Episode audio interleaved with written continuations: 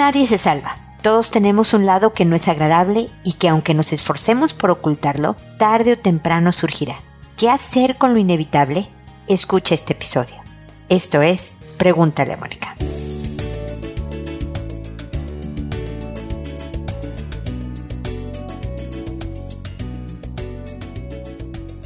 Bienvenidos amigos una vez más a este programa. Soy Mónica Bulnes de Lara. Les pregunto cómo les está yendo con el distanciamiento social. Estamos todos siendo responsables no solo de nuestra salud, sino la de los demás. Me encanta, imagínense lo que estoy diciendo, me encanta la oportunidad que nos presenta esta pandemia para hacer por los demás, incomodarme por los demás para ser generosos y también como para redescubrir nuevas cosas, ¿no? La convivencia interna e intensa con los familiares 24/7 porque estamos o trabajando a distancia. Yo tengo aquí, bueno, ya tenía aquí a un hijo haciendo su tesis para la titulación, que no sé qué vaya a pasar con eso porque las universidades están cerradas, pero el joven ya estaba trabajando intensamente en lo de su título. Mariana está eh, aquí haciendo oficina a distancia, trabajo a distancia. Entonces de repente cuando la casa estaba vacía se, se llenó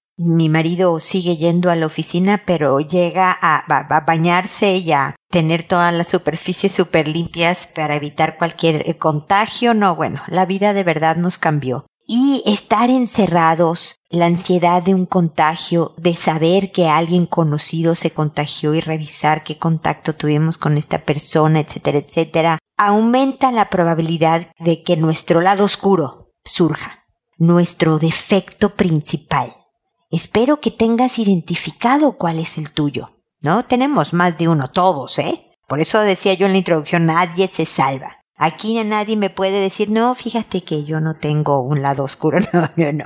La negación es el primer síntoma, siempre digo yo. ¿No? Entonces, tener bien claro cuál es el tuyo y hacer lo que tengas que hacer, ser bien responsable también en tu salud mental para mantenerlo bajo control en nuestro lado oscuro puede dañar seriamente, profundamente, permanentemente nuestras relaciones con los demás. No, es importante el que lo reconozcas, que cuando surja y se haya salido de control, vayas y repares lo mejor posible. No se vale dejarlo fuera de control 50 veces, ir a disculparte, reparar un poco y esperar que los demás comprendan de bueno es que así soy. Ya saben que soy enojona, ya saben que soy poco paciente, ya saben que cuando me enojo pego, pues no. Definitivamente debemos de trabajar en este lado oscuro, administrarlo lo mejor posible para que nosotros mismos tengamos un buen concepto de nosotros mismos, pero además cuidemos a los demás. Es importante, primero que nada, vernos, identificarlo, reconocerlo, que me cuentes, fíjate, este, este es mi lado oscuro. No, no me cuentes, pero que tú lo sepas. Cuando hayas hecho algo al respecto negativo, el hablar con tu pareja, con tu hijo, con tu amiga y decirle, fíjate, tengo este problema, este es mi defecto y contigo el otro día se me salió, no lo manejé bien, te pido una disculpa. Pero tratar de que estos episodios se espacien lo más posible, ocurran lo menos frecuentemente posible, para que puedas de verdad construirte un buen ambiente en donde vivir. Y en la medida que estés respirando aires tranquilos, positivos, en donde tú estás al mando de incluso tus defectos, vas a sentirte más aliviada, más paciente, más tolerante y el lado oscuro surgirá con menos frecuencia. Así que ánimo y fuerza, estamos unidos en estos, especialmente ahora en que una cuarentena, un distanciamiento o aislamiento social es necesario en lo que por los próximos semanas, meses, pasa todo esto. Y créanme, lo hemos visto incontablemente en otras ocasiones en la historia de la humanidad, esto va a pasar.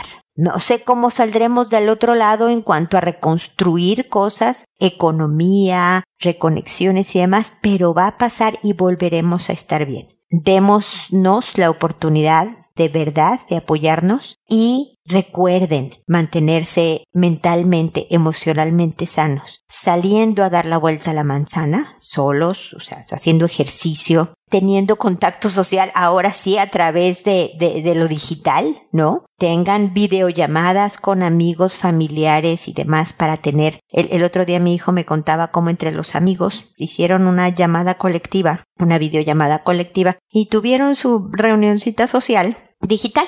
¿No? Eso es importante. Tengan rutinas, sean bien cuidadosos con los medicamentos quienes están en tratamiento, sigan su tratamiento religiosamente para que no el cuerpo tampoco colapse. Eh, cuídense, tengan pasatiempos, dense momentos de diversión, vean la tele, vean series, trabajen en lo posible, reorganicen y ordenen la casa de lo que tenían pendiente. Hay muchas oportunidades para entretenernos. Y saben que cuentan con Pregúntale a Mónica conmigo, con Mónica Bulnes, para desahogarse, frustrarse y demás a través del programa que, que aquí yo estaré presente. Bueno, con esto termino mi comentario inicial. Ahora, como siempre, me voy a sus preguntas, que como saben las contesto por orden de llegada, que a todo mundo le cambió el nombre para que se conserve el anonimato. A las personas que les contesto una vez que se publica el programa, generalmente son los viernes, les escribo un correo diciéndoles el número y el título del episodio y el nombre que les puse para que sepan que ya está ahí pendiente, para que escuchen su respuesta que lo hago por orden de llegada, creo que ya lo dije, que me tardo como un mes más o menos en responder sus consultas, siempre contesto para que tengan la certeza de que les van a llegar mis comentarios que yo espero que complementen lo que ustedes ya hayan hecho con respecto al caso y que respondo por audio y no por correo para alcanzar a más gente. Me oye mucho más gente de la que me escribe y así llegamos y podemos apoyar con ideas y estrategias a más gente. Y bueno, esos son más o menos las reglas del juego, espero que no me haya faltado ninguna y empiezo hoy con Tita, que me dice, estoy angustiada, con vergüenza, apenada. Ayer un primo nos llamó para invitarnos a su casa ya que tiene piscina. Lo pasamos súper, tiene dos niños. Uriel, de nueve, y Verónica, de ocho. Hago un paréntesis, mi querida Tita. Ni tú te llamas Tita, ni los sobrinos o los hijos de tu primo se llaman Uriel y Verónica. algo que también hago es cambiarle el nombre a las personas que me mencionan en sus correos para que estén súper tranquilos de que nadie sabe de quién hablo. ¿Ok? Así que continúo. Uriel de 9 y Verónica de 8. La cosa es que se bañaron en la piscina. Mi primo hizo pizzas para después de la piscina, jugaron videojuegos y empezaron a pelear y gritar. Mi primo les dijo a sus hijos que si seguían gritando se irían a sus piezas. Verónica gritó y mi primo le dijo que se fuera a su pieza. Pasó un buen rato y mi hijo Walter, de siete años, preguntó si podía ir a buscar a su prima y le dijeron que sí. Pasó un rato y nos venimos. Casi llegando a la casa, me llama mi primo, me pasa a su niña y ella me dice que Walter, cuando subió a buscarla, le dio un beso en la boca. Quiso sacarle la blusa y le tocó su trasero. Quedé en shock. Conversé con Walter y solo nos dijo que la besó porque él quería una novia y después empecé a hablarle de que no lo regañaría, que confiara en mí, que mi primo tenía cámaras y que hoy me las mostraría y me dijo que era verdad lo que Verónica dijo. No sé qué hacer, estoy desesperada. Quería llevarlo a su pediatra, por eso le escribí para que me oriente, por favor, y me responda a la brevedad.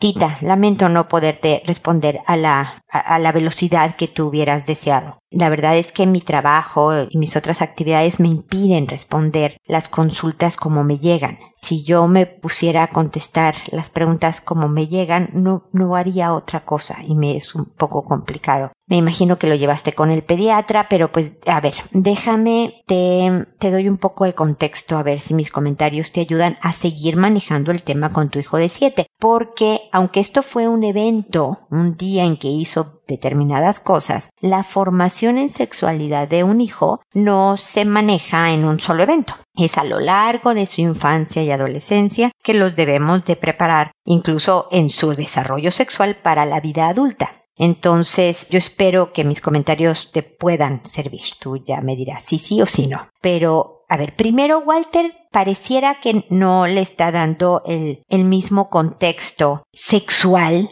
O sea, un niño de siete años es muy difícil que tenga claro lo que es una relación sexual. Lo que sí es que parece que tuvo unas actividades donde vio esto en otro lado, a lo mejor en videos, a lo mejor con otros niños mayores, o sea, lo que hay sobre todo que hacer. No solo es que el niño confiese la verdad, sino que los papás pregunten, ¿cómo se te ocurrió esto? ¿Por qué, hijo? ¿Dónde lo viste? A lo mejor créeme que me ha pasado, Tita, de casos en donde el niño dice, ah, te vi a ti y a mi papá haciendo, ¿no? Eh, y los papás quedan asustadísimos de pensar que los hijos vieron algo que ellos pensaban que estaban haciendo en privado. Entonces, es importante averiguar de dónde saca estas ideas, porque créeme que dar un beso en la boca es algo que un niño de siete años inocentemente hace con una niña pensando, sin importar si es prima, hermana o algo, pensando, ah, pues hay que tener novio en la vida, ¿no? Pero, o sea, nosotros le damos más peso sexual. No quiere decir que esto está bien o que esto es natural a los siete años y entonces por lo tanto no hay que corregirlo. No, definitivamente no. No está bien y hay que enseñarle a los hijos que esto no se hace. Pero también hay que ver de dónde surgió esta motivación porque nuevamente a los siete años es menos común que hagan este tipo de cosas. Es a la pubertad, más avanzado, cuando ya las hormonas también se activan y el impulso sexual se empieza a ser más evidente, que a los jóvenes ya se les empiezan a ocurrir otras cosas. A los siete no es común. Entonces puede decir Walter, lo vi en este lugar y tú ya puedes tomar más control al respecto. O no, fíjate que Uriel, el de nueve años, fue el que me dio la idea.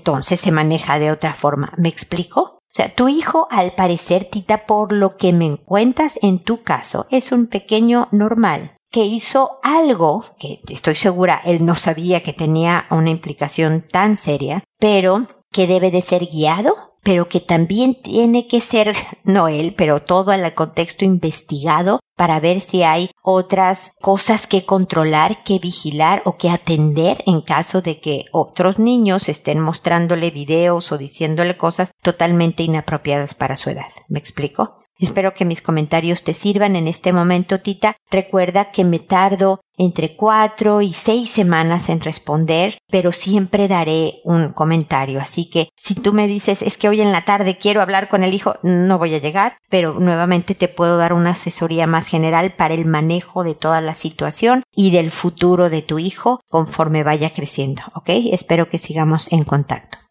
Adolfo, por otro lado, me dice, hola Mónica, antes que todo, felicitaciones por el podcast. Soy un fiel fan de él y lo escucho todas las semanas. Muchas gracias, Adolfo. Siempre descubro algún consejo útil para mí y mi familia. Te escribo porque tengo un chiquito, Bernardo, de un año nueve meses, que estuvo muy enfermo cuando era aún más chico, a los cuatro meses, y que hasta el día de hoy está con terapias motoras, de fonoaudióloga y ocupacionales para recuperar desarrollo. Él tiene un hermano mellizo, Carlos, con el cual se adoran y que además nos ayuda a calibrar cuán rápido se está recuperando. Sin embargo, hemos notado que a Bernardo le cuesta mucho integrarse en los juegos de otros niños y que prefiere estar sentado sobre mí o su mamá. La fonoaudióloga nos comentó que puede que sea mucha inseguridad, gatillada por el mes que estuvo sedado e intubado cuando era bebé y que le haya faltado desarrollar apego. Mi duda es, ¿cómo le podemos ayudar a desarrollar más confianza en sí mismo e incorporarse en los juegos de sus amigos, hermanos, vecinos? ¿Será como para llevarlo a algún especialista? Mil gracias por todo lo que he aprendido de ti hasta ahora. Espero poder recibir respuesta a esta pregunta. Saludos. Adolfo, qué amables comentarios haces del programa y de, de mi trabajo. Te lo agradezco muchísimo. A ver,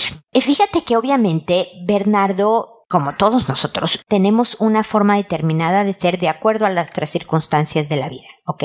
Es decir, esto que le pasó en los primeros meses de vida a Bernardo va a determinar ciertas formas de ser para siempre, que no necesariamente están mal.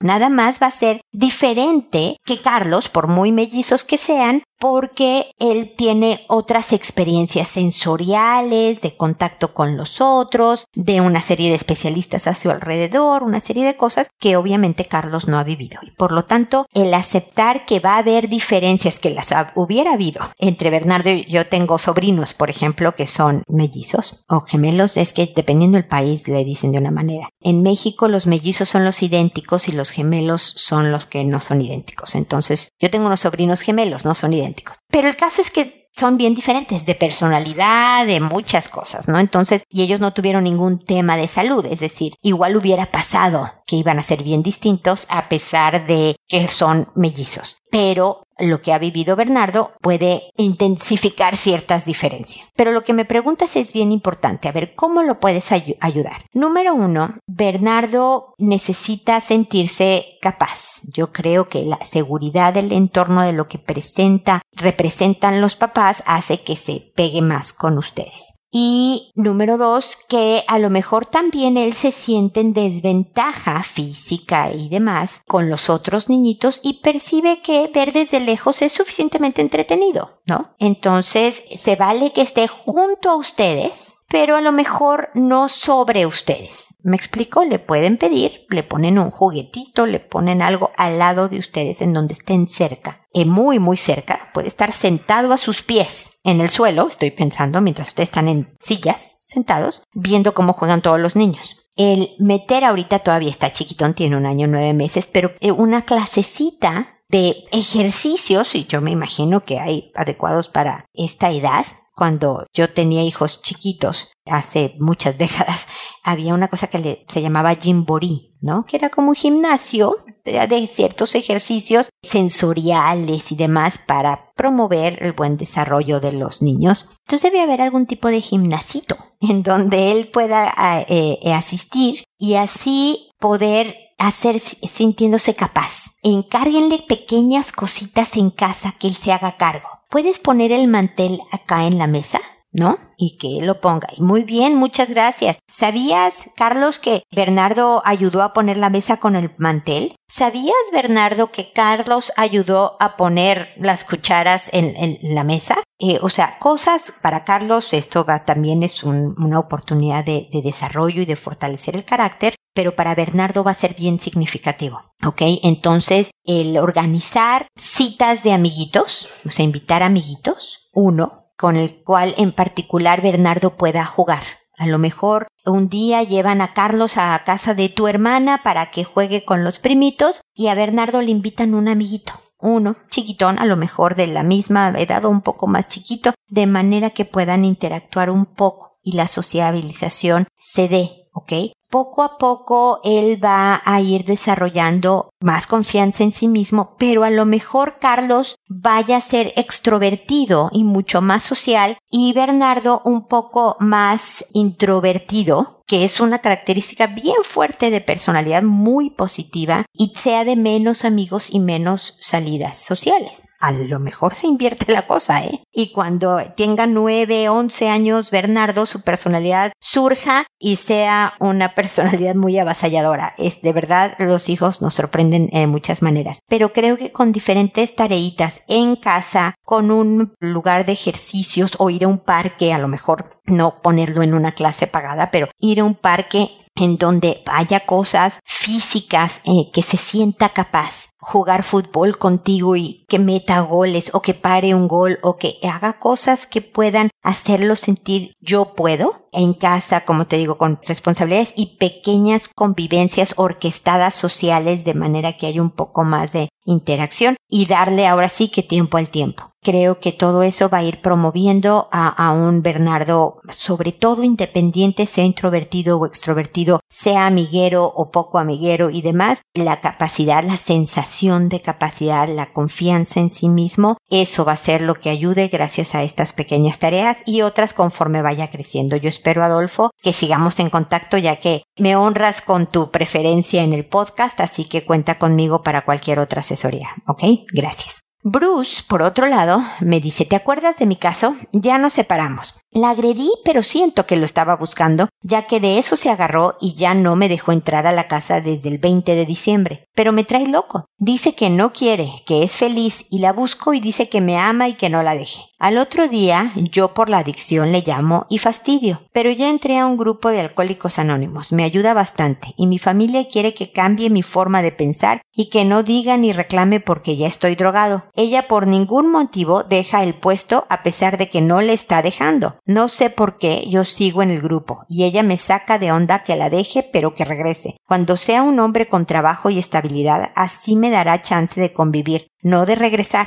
Que no es seguro que regrese un día. Eso me mata, me desespera y siento odiarla, pero no puedo. Mira, Bruce, lo ideal sería que tú fueras a Alcohólicos Anónimos, que trabajaras en tu adicción, no por tu relación de pareja, no por tu familia. O sea, es un muy buen motivador, por supuesto, pero sobre todo por ti. Es decir, si ya se decidiera que tú y tu pareja no van a volver a estar juntos por las razones que tú quieras, es bien importante para tu vida, para tu bienestar, para que de verdad tengas paz y seas un hombre feliz, el que te quites esta adicción de encima. Entonces, no dudes en seguir yendo al grupo de Alcohólicos Anónimos. No, no dudes en seguir trabajando en ti, en conocerte, en tratar de encontrar por qué de la adicción, de dónde surgió, qué faltas te dio, o sea, te dio la vida, qué te faltó en la vida, que pues la llenaste de drogas,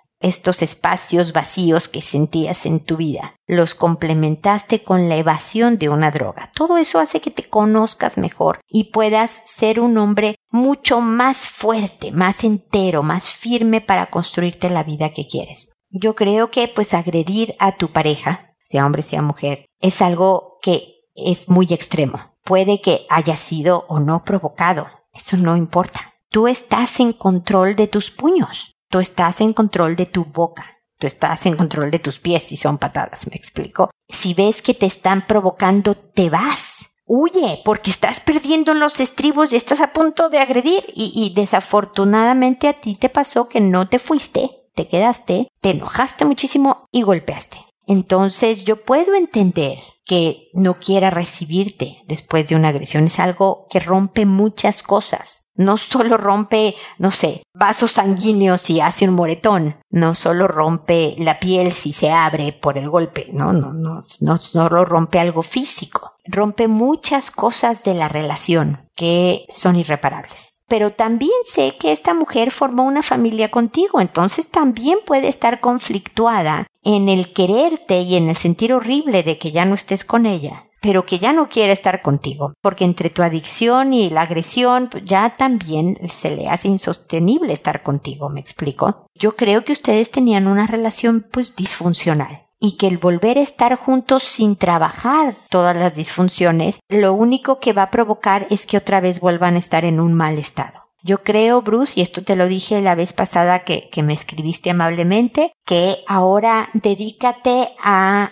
ponerte bien, a manejar esta adicción, a volver a estar tranquilo con tus hijos, con tu familia, incluso con ella, pero no estar buscando el volver a estar juntos todavía porque todavía no estás bien, Bruce. Ella tal vez también tenga cosas que trabajar, pero ese no es tu problema. Tu problema eres tú. Tú tienes el poder y el mando sobre ti. Entonces ponte mejor, Bruce. Te vas a sentir tan bien que de verdad vas a ver las cosas de una manera bien diferente a las de antes. Esa es mi propuesta. Espero que pronto vayas sintiendo los beneficios de una recuperación y que sigamos en contacto. ¿Ok?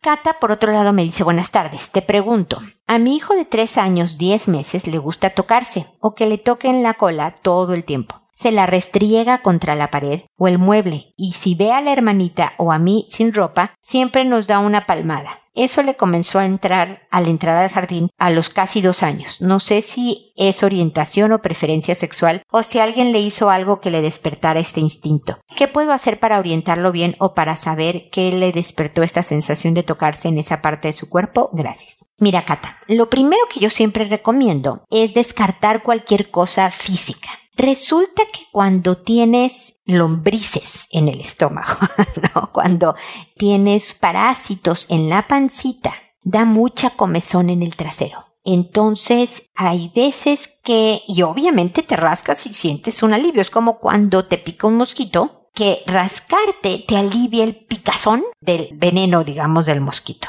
Entonces yo no sé si tu hijo tuvo o tiene pichitos en la panza que le haya provocado comezón en el trasero y por eso se restriega contra pared o muebles porque siente alivio al rascarse. Y además, a los tres años no está definido en una orientación o preferencia sexual. Eso no. Lo que me estás diciendo además es que le toca a la mamá y a la hermanita. Entonces, ¿qué me estás diciendo? Pues es que a lo mejor mi hijo de orientación sexual es heterosexual porque pues yo soy mujer y él es hombre, entonces este es su preferencia. No, él no está ni ahí. No es un tema sexual para nada hay que vigilar si es un parte de un juego. Hay veces que en el jardín hay otros niñitos que efectivamente, tristemente, han sido abusados y tienen juegos más inapropiados entre compañeritos. Hay que vigilar eso, pero no me suena a otra cosa más que la novedad de un pequeño de tres años de descubrir que todos tenemos traseros. Pero como no es correcto ir en la vida tocándole el trasero a otras personas, sean su mamá, su hermana o quien sea, decirle que no y distraerlo. Decirle que no y, o sea, quitarlo y no, le agarras, te toca el trasero, le agarras su manita, lo ves a los ojos y le dices no. Y que se ponga a jugar otra cosa. Y le vuelves a decir con la hermana, no, la hermanita es importante que te avise, que denuncie, que decirle muy bien que me dijiste, hijita, porque le tenemos que enseñar a tu hermanito a que esto no se hace. Entonces la hermanita también va a estar muy activa en tomarle la manita al hermanito y decirle no, no lastimarlo, no regañarlo ferozmente ni nada, nada más un firme no cada vez que pase con otras personas. Investigar si él tiene un problema físico que provoque el comezón y rascarse su propio traserito. Y desde luego, si no hay nada físico, lo mismo. Lo ves rascándose en el mueble con su mano en la pared, lo cargas y le dices, no, y le das un juguetito para distraerlo. Y otra vez no. Esta etapa va a pasar. Si no es nada fisiológico, si no es una infeccióncilla por ahí que provoque comezón, va a pasar. Bueno, también si es una infección y se es tratado y puedes seguir, digamos, adelante en la formación de tus hijos, pero yo no, no es parte de una preferencia, no es parte de una orientación, nada más es parte de tener tres años y estar descubriendo el mundo y sintiendo también que tocarse en ciertas partes del cuerpo es más placentero que en otras. Pero precisamente tú le vas a enseñar lo que es adecuado y lo que no es adecuado y con quién y cuándo y todo el contexto. Eso es formación también en sexualidad como papás y hay que estar activamente trabajando con ellos para un sano desarrollo, ¿ok? No dudes, Cata, en escribirme cuantas veces necesites para este u otros temas en el desarrollo de tus hijos, ¿ok? Espero estemos en contacto. Diomira ahora me dice, hace una semana mi esposo me confesó lo que yo ya sabía, que mira chicas en la calle con poca ropa y más sexys que yo o más guapas, que cuando se quedaba solo veía pornografía, que cuando venía mi hermana, ocho años menor, muy parecida a mí pero no tiene hijos ni está gordita, él la mira y se imagina cosas con ella. El problema fue que la última vez que vino mi hermana a visitarnos, mi esposo estaba muy raro, excitado en todos los sentidos. Estaba desubicado. Mi hermana habla súper destapada de cosas sexuales que hacía con su novio y yo le decía que no las dijera, pero ella insistía en hablarlas delante de mi esposo y mi esposo la molestaba y le seguía ese tipo de conversación. Resultó que una noche mi esposo me dijo que me necesitaba y yo andaba muy molesta con él porque veía lo que ocurría con mi hermana y él me confesó llorando que lo ayudara porque sentía mucha atracción sexual y física con mi hermana y que necesitaba que ella se fuera y que yo lo ayudara. Yo le dije que ya lo sabía, que por eso hace tres años cambié mi manera de tratarlo y empecé a ser bruja con él. Y él decía que ya no quería más estar alejado de mí, y solo quería ser fiel a mí y muchas cosas más. Me enojé, lo mandé al cuarto de mi hermana para ver hasta dónde llegaba su deseo por ella, y él lloraba y me decía que no. Cuento corto, no dormimos nada esa noche. Lo abracé y nos dimos cuenta cómo estábamos y lo que habíamos perdido en estos tres años, que ni siquiera nos mirábamos a los ojos, ni nos besábamos. Solo era tener sexo sin amor. Eran exigencias, mal carácter y su indiferencia. Y así que al otro día, él se fue temprano a trabajar y yo le dije a mi hermana que se fuera. La semana pasada le pregunté a mi esposo, ¿usted vio pornografía cuando estaba mi hermana? Y dijo sí. ¿Usted se masturbó mirando a mi hermana? Y me dijo que sí. Y casi me muero. Después de esto ha cambiado mucho. Está más atento, me consiente, me pide perdón, es considerado, hasta salimos de vacaciones un fin de semana y me dice que todo lo que pasó fue bueno, porque mi hermana ya no vendrá más a quedarse. Fue bueno porque nos pudimos dar cuenta cómo estaba de mal nuestra relación y decidimos ser más cariñosos y renovar lo que teníamos y lo estamos logrando. Yo estoy más simpática, más risueña, aunque tengo el corazón roto, pero de verdad me esfuerzo. Sé que me equivoqué en no parar esta situación antes y dejar que mi hermana viniera aún sabiendo que a mi esposo le causaba eso. La verdad había dado por perdido nuestro matrimonio. Ahora estoy luchando por ser la persona tierna de antes aunque esté cansada con los niños, pero aún me duele. ¿Qué puedo hacer? ¿Está mal esto o es algo normal? No sé, por favor, ayuda. A ver, mi querida Diomira, estadísticamente, los hombres ven más mujeres que nosotras a ellos, ¿no? En la calle. Los hombres tienden a ver, en realidad, todo tipo de mujeres. A lo mejor no más joven que tú o no más sexys que tú, pero si trae un escote grande, lo va a ver. Si trae poca ropa, desde luego que lo va a ver. No es agradable, pero es algo que ocurre. Y el decir no, yo voy a hacer que él no, te vas a meter en muchas discusiones y en un daño de la relación. No es algo que también tengas que aplaudir de, ay, qué bueno que estás viendo otras mujeres en la calle, mi amor, me encanta. No, tampoco se trata de eso, desde luego. Pero es algo que ocurre estadísticamente, como te digo, más en los hombres que en las mujeres. Desafortunadamente, también debo de decir, los hombres usan muchísimo la pornografía. Y digo desafortunadamente porque la pornografía despersonaliza la relación sexual. Si tienes impulsos sexuales, pues lo mejor es que vayas y te desahogues amorosamente con tu mujer, con tu marido, o sea, con tu pareja. ¿ok? El nada más darte placer porque tienes el impulso, pues es una salida, pero sí bien despersonalizada. Entonces, pero lo que hay que trabajar es una buena relación, porque si tú llevabas tres años siendo bruja, regañona, mal humor, eh, no te me acerques, no me veas, no nos miremos, no nos toquemos, eh, claro que él se pone más indiferente y claro que tu relación se pone mucho más distanciada que abre lugar a que pues mejor me desahogo en pornografía. ¿Me explico? No te estoy haciendo para nada responsable, Dios mira, de lo que hace tu marido. Esto es un tema de él en que tiene que trabajar y ser fuerte. Le doy puntos positivos cuando él está siendo capaz de detectar lo que está pasando con él y pidiéndote ayuda al respecto. Me da mucho gusto que después de una larga noche hayan vuelto al origen, porque el mandarlo enojada al cuarto de la hermana para tentarlo y ponerlo a prueba para ver si pasa o reprueba es una medida bien destructiva, mi querida Diomira, y te encargo, hablando de nuestro lado oscuro, ¿no? De nuestras reacciones en el enojo porque tienes razón en estar molesta. Es molesto ver que nuestro esposo, que nuestra pareja voltea a ver a otras personas que consideramos más atractivas, nos sentimos como un poco amenazadas. Es sumamente molesto ver que tu esposo esté viendo con lujuria a tu hermana y que haya tenido conductas que pues no lo llenan de orgullo, digámoslo así, ¿no? Pero, pero también se necesitan Dios mira, y es bien importante el regresar a lo que perdieron. Y creo que ahí está tu punto de atención. Cuando me dices, ¿qué puedo hacer? Porque todavía me duele. Pues sí, claro, pasaron una mala época. Yo creo que es normal, tú me preguntas, ¿esto es normal sentirte que te duele lo que pasó? Por supuesto. Pero tu enfoque, donde voltees a ver, sea donde están ahora. Él siendo encantador, tú siendo risueña y simpática, teniendo más contacto físico, cuidándose. El otro día hablaba con una pareja en consulta, ¿no? Y les decía, como si cuando tú le dices algo a tu marido, fuera algo fragilísimo, que se va a romper muy fácil. Entonces, imagínense que él lo toma con las manos, pero así con mucho cuidado, porque cualquier movimiento en falso lo rompe.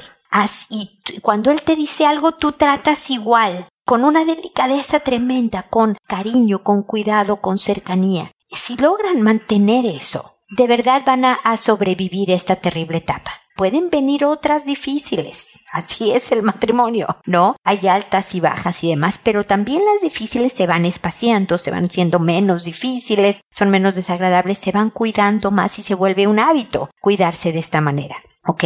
Entonces, qué bueno que eres persona tierna a pesar de tus cansancios, porque lo que va a quedar después de que los hijos se vayan porque se van a ir con todo y esto del coronavirus que va a pasar y van a poder volver a su independencia original los hijos, son ustedes dos. Y cuidarse y mantener su relación debería ser el enfoque. Cuando tengas pensamientos tristes, dolorosos, que te lleven a ese lugar pasado, usa alguna estrategia para eliminar los pensamientos. Canta, ocúpate, ve, dale un abrazo. Haz todo lo necesario para reconectar. No dejes que el pensamiento quede mucho tiempo en tu cabeza o que domine tu conducta. Dios mira, poco a poco te sentirás mejor y poco a poco ustedes volverán a ser el matrimonio de hace varios años en donde estaban con el pie derecho caminando por el mundo. Espero que sigamos en contacto, fuerza y ya sabes, tu enfoque a donde va lo positivo, lo que construye, lo constructivo, ¿ok? Estamos en contacto y espero amigos que nos volvamos a encontrar en un episodio más de Pregúntale a Mónica.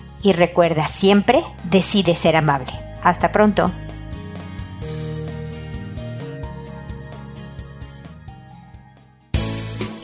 ¿Problemas en tus relaciones?